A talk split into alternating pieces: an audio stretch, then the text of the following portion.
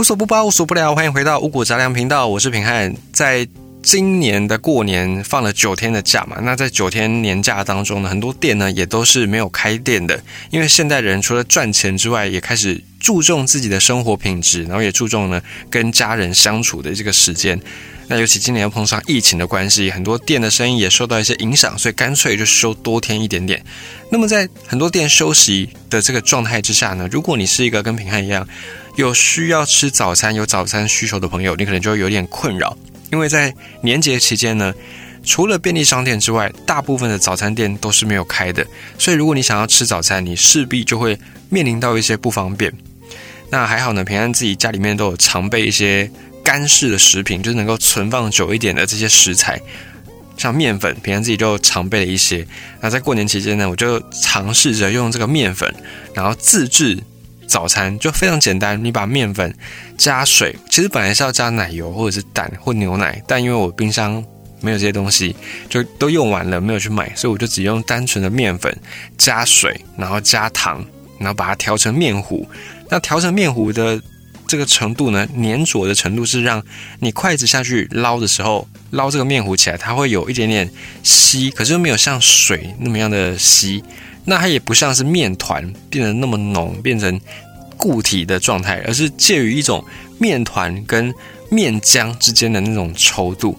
然后我就把这个面糊呢，直接倒进那个不粘锅里面，然后我也没有放油，就直接倒进去这个锅里面，然后单纯的加热它，让它最后看起来会有一点点像是那个在西亚那边、中东地区那边吃的那种饼。的感觉有点像烙饼，可是还没有到烙饼那么厚啊，大概是这样的一个饼。然后我我自己叫它甜饼，因为我加糖，甜甜的，就自己吃也很好吃，然后也可以给小朋友吃，因为没有加其他的东西，没有负担。然后你自己也知道这个制成是怎么样，所以就给小朋友吃也非常的安心。然后我甚至在过年期间一连就这样做了可能四五天的甜饼，然后就也吃了三四天，我自己觉得还不错，蛮 OK 的。那如果你不想要吃甜，有些人早餐吃甜会胃食道逆流，你也可以不加糖，然后你就吃一个原味的饼，就可以吃到它的那个面粉的麦香。那或者是你有些蘸酱，你也可以来蘸，我觉得也是一个蛮好的选择。好，那在做了这个甜饼之后呢？呃，如果你本身也是有在做一些面类的，啊或者是一些用到面粉的食材的朋友，你可能也会想过说，诶，面粉这个食材怎么这么样的神奇？就是它在不同的地方碰上了不同的文化，总能激荡出不同的火花。比方说呢，在中亚地区，这种面饼啊，就是一个很常见的主食或者点心。然后在东南亚地区呢，也有一些地方也是这样吃的。那在北方。这个面粉啊，这个可以被做成我们刚才讲到的饼之外，还可以被做成面条。然后往西方去呢，也有他们也有面条，然后也面包。所以面粉可以说是非常非常的，我觉得用有趣来形容这个食材，算是非常贴切。因为它在不同的文化可以做出不同的成品之外呢，面粉这个食材呢，你在不同的湿度、不同的温度。甚至你用不同的手法去揉捏它，最后产生出来的结果都会不一样。我觉得它可以算是一种魔法等级的食材，可以这样说。那可是呢，这个面粉呢，为什么传到西方去可以变成面包，然后传到东方呢，却变成馒头呢？就是当然，现在饮食的口味逐渐西化嘛，在东方也可以吃到很多的面包，像日本，他们也是做面包的一个大国。可是呢，在面包普及之前，其实大部分的东方的面类的食品，除了你把它做成面之外，大概就是做成馒头。到底是什么样的原因造成东西方遇到面粉有这两大的差异呢？要理解这个问题之前呢，我们是需要把历史的指针给往回推，大概一万多年左右。在一万多年前呢，当时候地球上的食品界发生了。两件大事情，其中一件事呢，发生在中东地区，就现在大概西亚这一块两河流域，就是美索不达米亚平原上面。当时候西亚这边的人，他们开始率先把野生的麦子，把它驯化，变成现在我们吃的麦子。那当时候呢，因为野生的麦被驯化了嘛，大家可以开始种麦，所以当时候的人呢，就开始吃上了麦的相关的制品，就是面类制品。那后来还有另外一件事情，另外一件事情发生的时间稍微晚一点点，不过也差不太远了。当时候在中国长江，哦，不是不是当时中国，是现在的中国的版图啊。当时候的长江流域这一带呢，远古地区的这些人民，他们率先驯化了野稻，就是把野生的稻子驯化变成可以种植的稻子。那在东方呢，这些人开始吃上了米。西方吃面，东方吃米，这件这两件事情要先记得。这两件事情呢，就影响了后面整个食品很重大的一个分歧发展。那为什么米在东方当他们当时候就把这个稻子驯化了嘛？为什么东方吃米跟这个面有关系呢？因为到最后这两个东西会用另外一种方式相遇。先记得他们之后会相遇，怎么相遇呢？我们等一下慢慢道来。那在西方西亚，就是那时候他们能够驯化麦子之后呢，当时候的人他们的主食也发生了一些改变。过去呢，人类是用采集，就采集一些野菜、野果，然后呢再打猎，要么就捕鱼，要么就是去狩猎，大概就是这样。那等到农业开始发展之后，大家驯化了麦子，大家就不不打猎了，就不是那么依赖打猎，也不用再四处跑来跑去采集，就可以定居下来。那关于人类开始农耕之后影响历史上面的哪一些面上呢？这个之后我们有机会再谈。我们这边就讲说，当人类开始驯化了野生的麦子之后呢，这些在西亚社会当中的奴隶以及底层的这些人，他们主食吃的叫做麦粒饭，就像是我们的稻米饭一样，就把它换成麦，把麦粒简单的加工，把外壳给去掉，然后把这个麦粒呢丢到锅子里面去，拿水就直接煮。简单方便，可是呢，这个麦的特性跟米是不一样的。麦粒它如果是干的，一整颗的麦粒它不容易熟，它就算熟了也是很坚硬。一粒麦粒就还是一粒麦粒，不像米，你煮了之后会糊嘛。麦粒煮了还是一粒，那吃起来呢又硬，然后又有那种梗的感觉，很粗糙，然后它又黏，而且呢会有那种很涩口的感觉，就不是一个很好吃的东西。可是没办法，因为它。吃他们的人呢是奴隶以及底层的人，没有办法负担太好的饮食，所以当时候底层的人呢吃的就是这种麦粒饭，能够填饱肚子，让你饿不死。可是你要说它多好吃哦，那当然是没有办法好吃到哪里去的。而且呢难吃就算了，这个东西还不好消化，很多人吃了之后呢啊肚子就是翻来翻去，很不舒服。就没办法，因为当时候你不吃这个，你就只能回归到以前采果子、打猎为生的那种不稳定的生活。所以再怎么样吃这个麦粒饭，还是强过于到处打猎的那种生活的。那么呢，再高级一点的人呢，奴隶的主人们、奴隶主，他们吃的就是更高级一点，他们就会吃面粉做成的饼。这个饼呢，就像平安一开始讲的，我在家做的那种甜饼，基本上呢就是面粉。那这面粉怎么做呢？先把麦粒去壳，然后用石头把它敲碎，然后再放在那种平整的石板上面继续碾、继续压，到最后它就会变成粉末状。这是面粉以前的一个做法。那面粉加水加盐，把它弄成面团，弄成面团之后呢，再放在那种比较薄的石板上面去烘烤。或者呢，可能就直接把碳移开，直接放进那个火堆里面去烤这个饼。那到最后呢，这个饼出炉了，就是当时候奴隶主他们吃的，就是比较高阶层的人他们吃的主食。那这个饼可以直接吃，也可以沾肉汤来吃，都可以，就是咸的、甜的都可以。那这种面食的加工跟吃法，到现在也一直都是在中东地区，在西亚这里，他们饮食的一种主流。然后呢，这个麦子怎么样传播到世界各地呢？因为当时候人类文明很重要的一个起源之一，就是在这个两河流域嘛，在美索不达米亚平原这里。后来呢，整个阿拉伯半岛、整个伊朗高原也逐渐的接受这种饮食方式。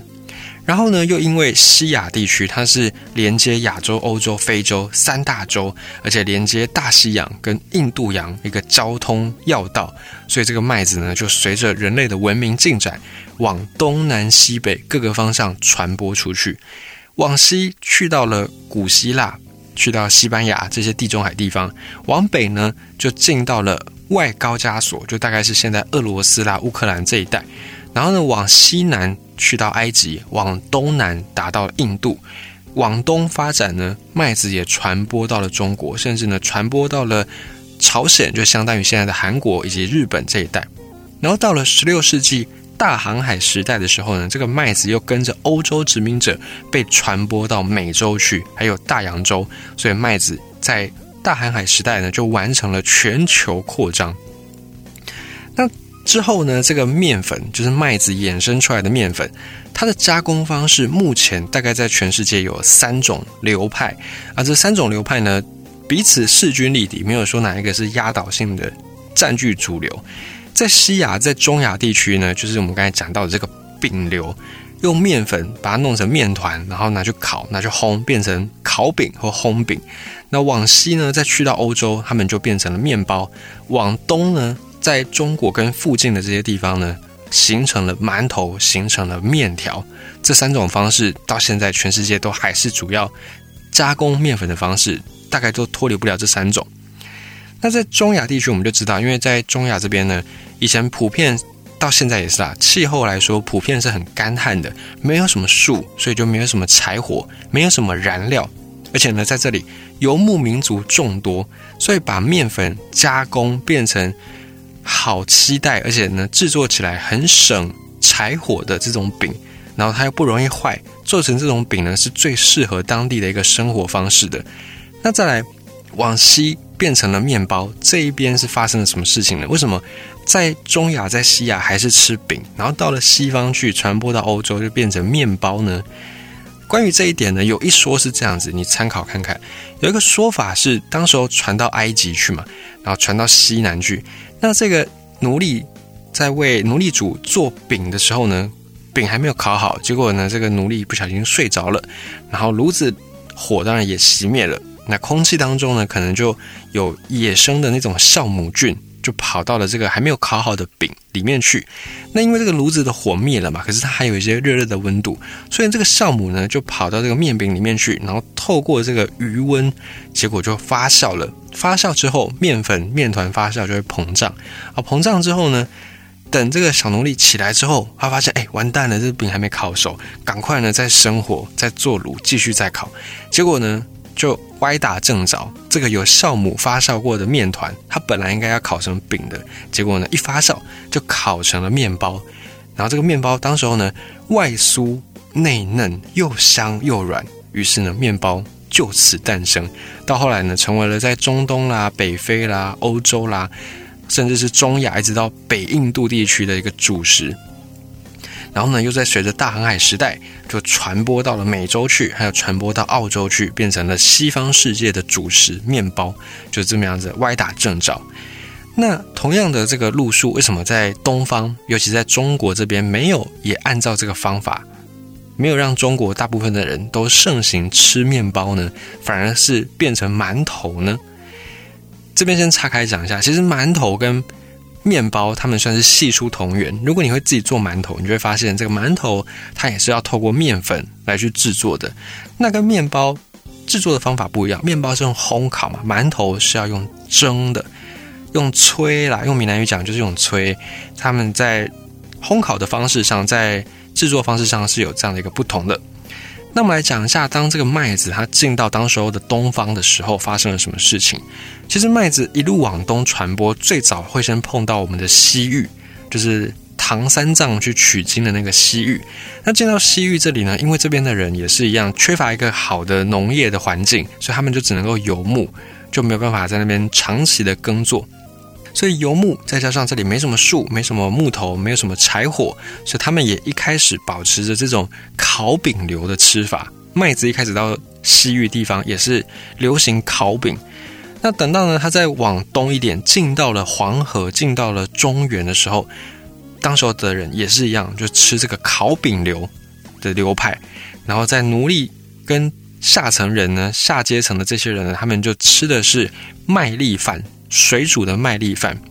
就跟那个西亚这边的人吃的是一样的。麦粒去壳之后呢，丢到水里面去煮。那奴隶主呢，就是吃比较好一点的烤饼。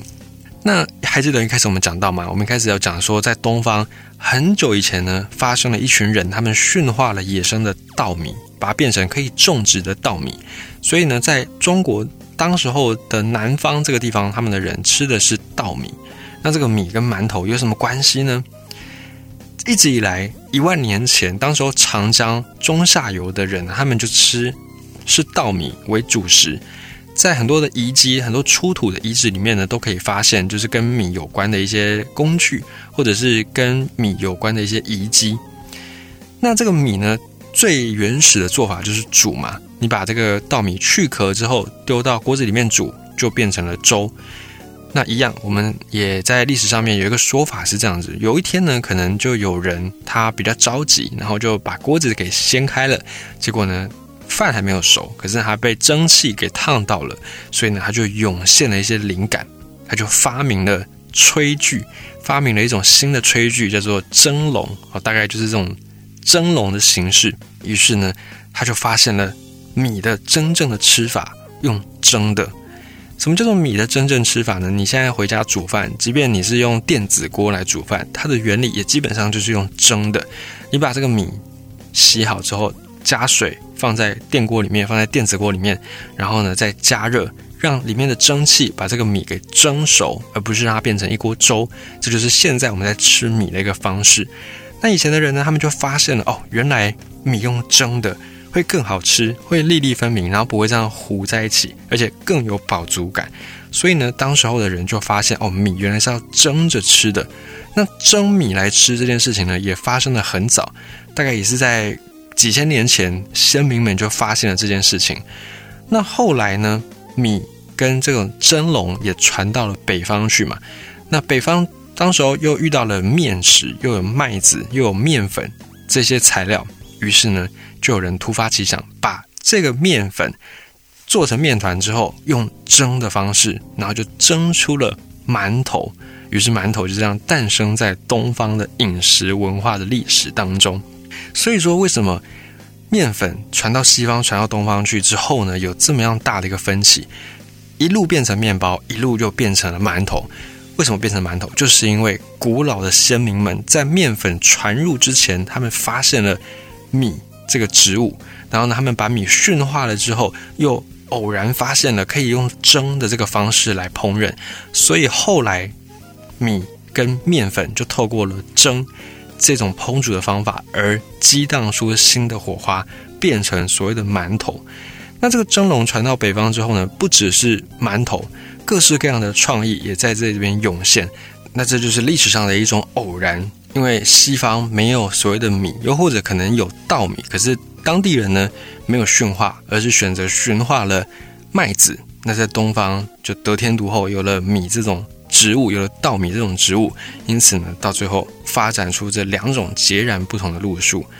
而这东西方一面包一馒头，也有人就是再把它引申，就提出了另外一个论点，就是呢，有人说，因为在东方我们有稻米，我们有这个得天独厚的一个条件，所以我们发展出了馒头。那因为馒头在做的过程，它是需要水，它是需要火的，你需要用水去把它变成水蒸气。那你又需要火来把这个水给加热，所以呢，这个一水一火，水火并存的这样的一个现象呢，逐渐的促使在东方发展出一套比较特别的逻辑、比较特别的思维方式，就是水火并济，然后进一步产生所谓的阴阳的这个概念，阴阳调和，水火并济，水火相济的这种概念。那反过来说，在西方，因为做面包。就是它在烘烤的时候，就是只需要火嘛，还是不需要像有水蒸气的这件事情。所以呢，在西方，他们的思维逻辑、他们的一些精神文化，就跟东方截然的不同。那也因此呢，在延伸出去，我们就有所谓的上善若水，就是我们的哲学层次上面呢，我们是很看重水这个物质的。可是呢，在西方，他们觉得说啊，水就是非常柔弱的一种物质。那火呢，才是有力量的代表。于是呢，就从这个面包跟馒头这两种食品的诞生，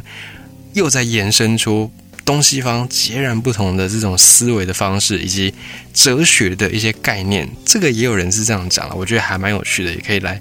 提供给你做参考。这样子，我觉得饮食这件事情其实跟历史是很有关系的。很多时候我们看，哎，一些文化、一些地方的饮食很特殊。那这个特殊是从什么而来呢？通常是因为这个地方的地理环境，我们就会讲说，一方水土养一方人嘛，一个地方的饮食取决于这个地方的一些地理条件。那也因此呢，这样的一个地理条件会影响这一些居住在这里的人他们的一些性格或者他们的一些思想的模式，甚至语言。所以你看，像在东方，以中国来说好了，中国各地的方言很多嘛。那往北方走，好像东北，像山东这边的方言呢，听起来就是很铿锵有力。然后呢，你往南方走，南方气候比较温和啊，相对于北方来说比较温和，然后潮湿多雨，然后也比较热。所以呢，在这里的方言呢，比较多是那种吴侬软语，就是听上去呢很很软。然后很温柔的那种感觉。那比较极端的例子呢，你像听越南越南话，跟北方那种东北的山东腔的感觉是真的截然不同的。所以我也觉得说，有的时候历史你不能只看一些什么几年发生什么事啊。当然你那样看历史，你就觉得很无趣。可是你如果加上饮食，像我们今天分享这个面粉，它的一个发展，诶，这个历史整个就鲜活起来。我觉得如果我们的历史课本用这种。很有趣的方式来去带入跟介绍的话呢，大家对于历史应该就比较不会这么样的感冒了吧？就不会觉得说啊，历史就很无聊、很无趣。其实不会啊，你看市面上很多在讲历史的书，尤其是西方很多学者，他们通常都会用饮食的这个角度来去切入，跟各地的历史做结合。那这个领域呢，平安自己之前也有涉略一些。之前在五谷杂粮的集数当中，我们也有讲过一些，像你可以往前翻。有一些集数有讲到那个番茄酱，还有那个鱼，就是土托鱼的名称，然后还有那个天妇罗的历史，这个其实都是饮食跟历史结合的很好的一个代表。那之后我们有机会，我们也陆续会在五谷杂粮里面继续跟你分享这些好玩的历史知识。